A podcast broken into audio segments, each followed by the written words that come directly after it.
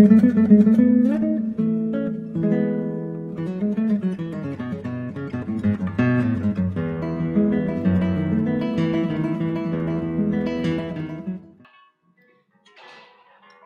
to 海乐读书吧，这里是热词红宝。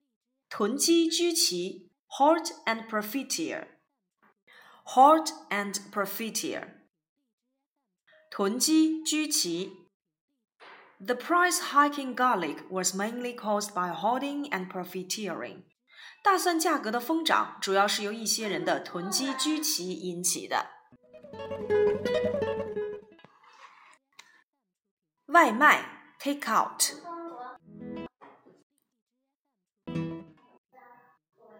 take out 外卖 The takeout menu is available from 11:30 a.m. to 5:30 p.m. Monday through Friday. 周一至周五上午十一点半到下午五点半之间，我们提供外卖服务。Take out 外卖。外汇储备库 Foreign exchange reserve pool. Foreign exchange reserve pool. 外汇储备库。 China, Japan, and South Korea have reached an agreement on the distribution ratio of a $120 billion regional foreign exchange reserve pool plan in Bali, Indonesia on Sunday.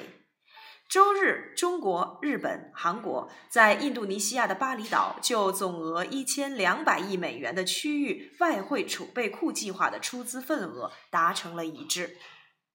Foreign Exchange Reserve Pool 外汇储备库。湾区门 gate，弯曲门。Apple's iPhone 6 Plus buyers discovered their phones can bend when placed in back pockets, which were dubbed Bendgate on social media sites. 王牌 Trump card, Trump card. 王牌 Hillary Clinton has some of the key attributes of a good Secretary of State stature and toughness but thus she's untested as a negotiator, and her status as a erstwhile Obama rival might undermine and involve a, a traditional trump card.